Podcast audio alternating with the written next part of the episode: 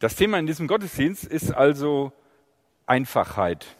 Und wir haben vor zwei Wochen schon mal das Thema Fasten und Einfachheit gehabt. Und da war von unseren Einstellungen zu materiellen Dingen die Rede.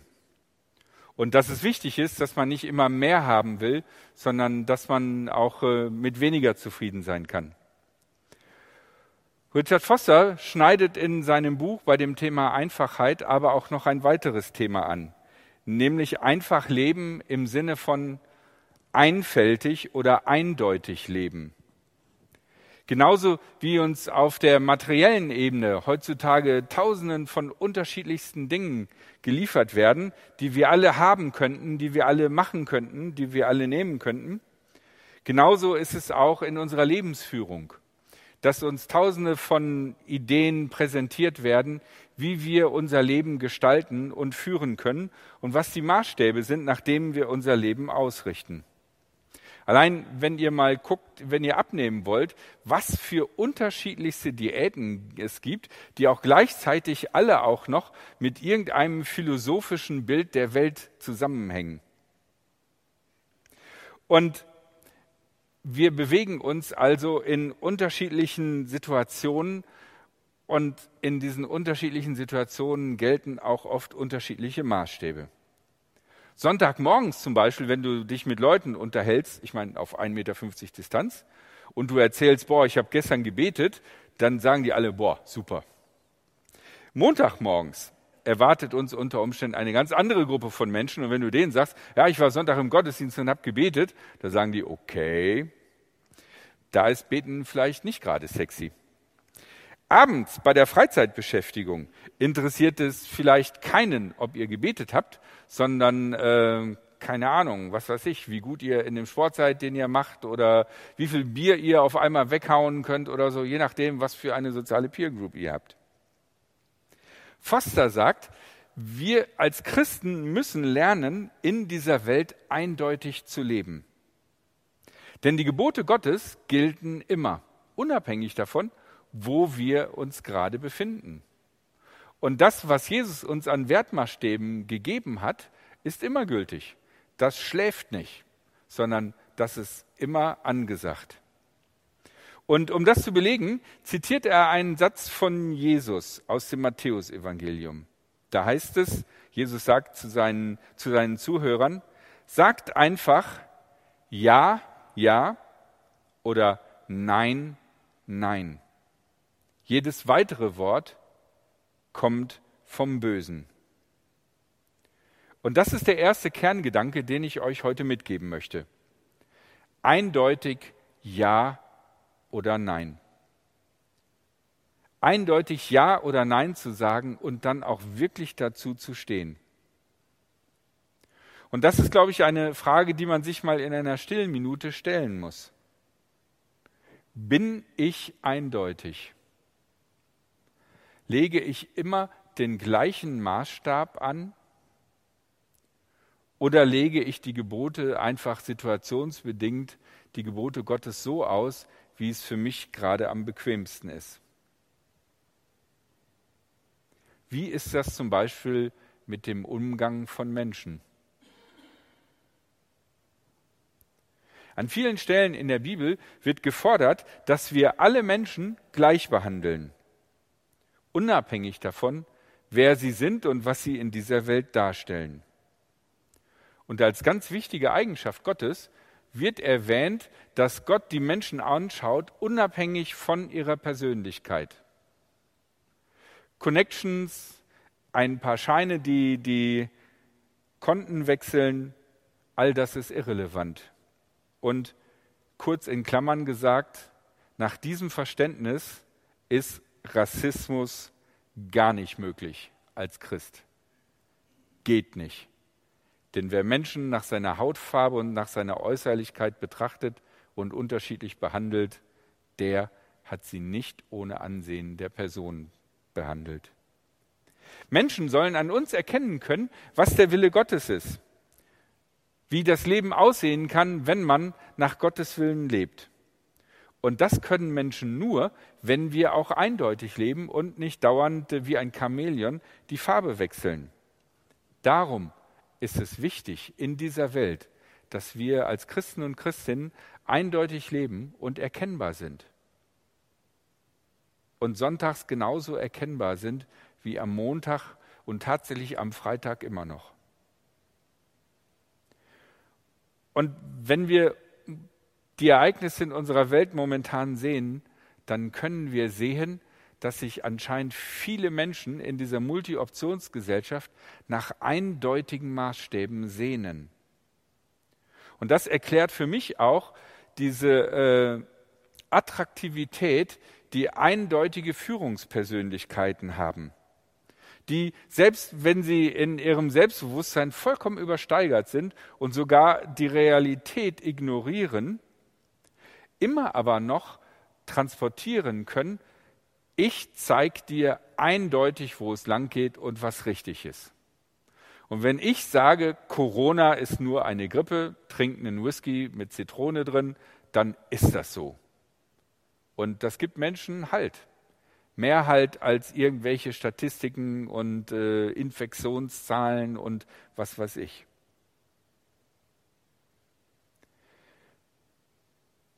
Wir können als Christen Menschen in dieser Welt etwas Positives geben, indem wir eindeutig zu unseren Werten stehen. Wir können zu solch übersteigerten Persönlichkeiten und zu Verschwörungstheorien, die irgendwelche schrägen Forderungen aufstellen, können wir eine eindeutige Alternative geben. Darum ist es wichtig, dass unser Ja ein Ja ist und unser Nein ein Nein. Allerdings, wenn ihr euch an die Begrüßungen erinnert, ich habe immer noch bunte Socken an, der Sammy auch, unsere Welt ist unwahrscheinlich bunt. Allein all die Farben, die wir sehen können. 20 Millionen Farben ungefähr.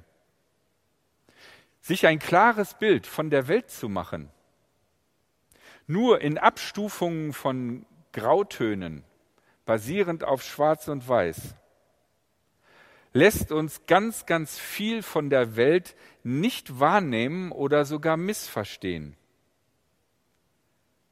Stellt euch das Farbenspiel eines Sonnenuntergangs vor. In Schwarz-Weiß. Es sieht aus wie ein kommendes Gewitter. Stellt euch die Socken von Sammy und mir in Schwarz-Weiß vor. Graue Muster, vom zu vielen Waschen verblichen.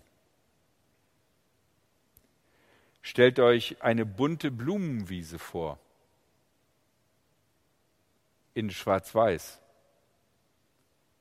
Vielleicht ist es nicht Frühling, sondern Herbst.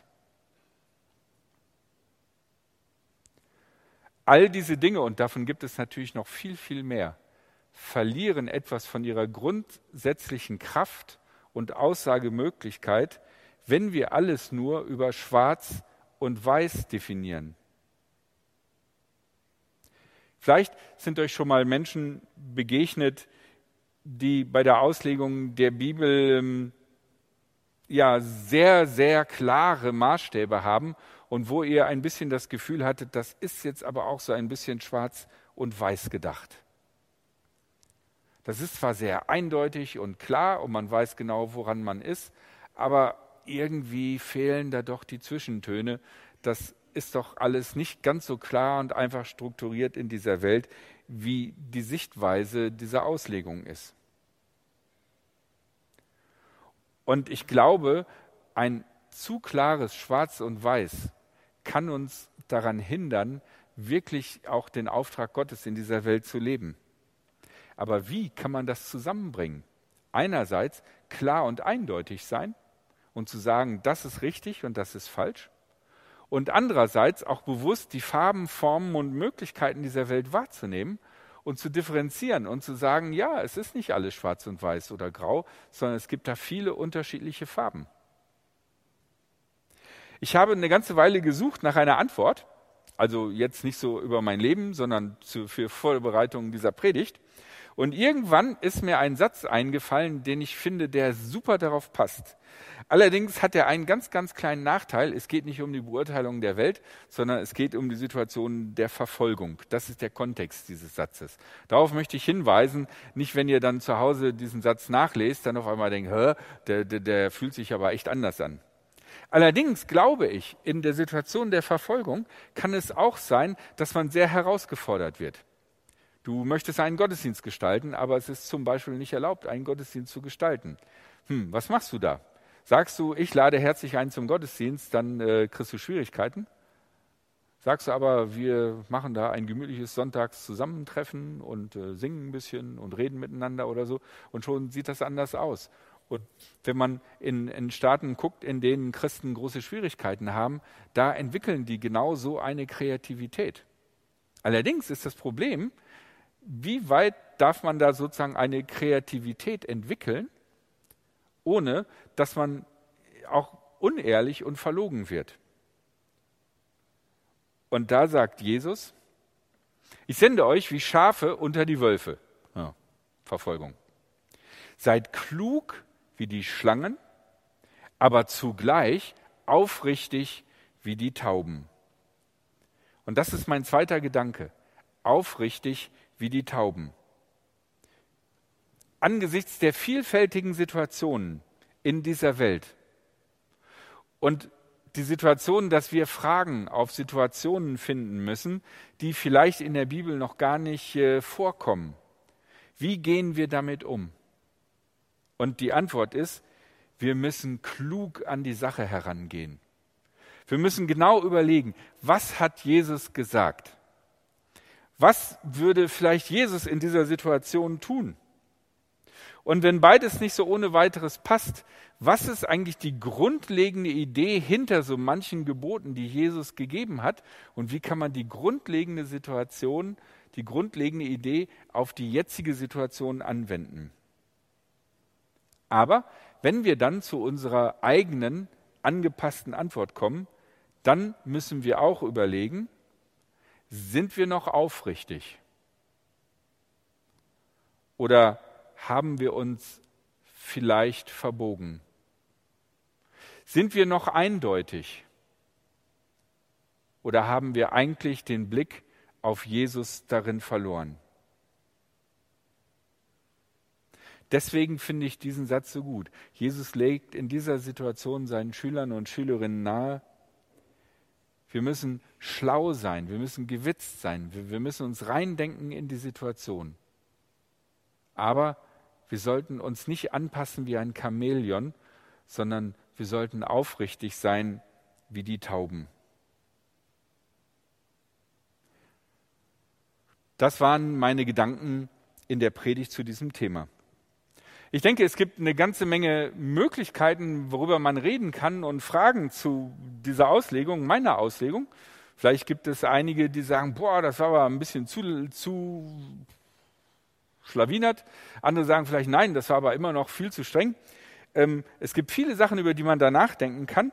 Und deswegen haben wir am Mittwoch und am Donnerstag die Möglichkeit, gemeinsam darüber zu reden. Mittwoch per Zoom und Donnerstag in Real hier in der Kirche oder aber, wenn das schön ist, äh, in, im Paulushof. Wichtig für die Organisation ist es, dass, wenn ihr da kommen möchtet und weiter denken, nachdenken und reden möchtet darüber, dass ihr euch anmeldet und das tut ihr bitte unter DIY. Das klingt echt doof, DIY. Deswegen sage ich das lieber Englisch, DIY, do it yourself, dreisam, at dreisam3.de.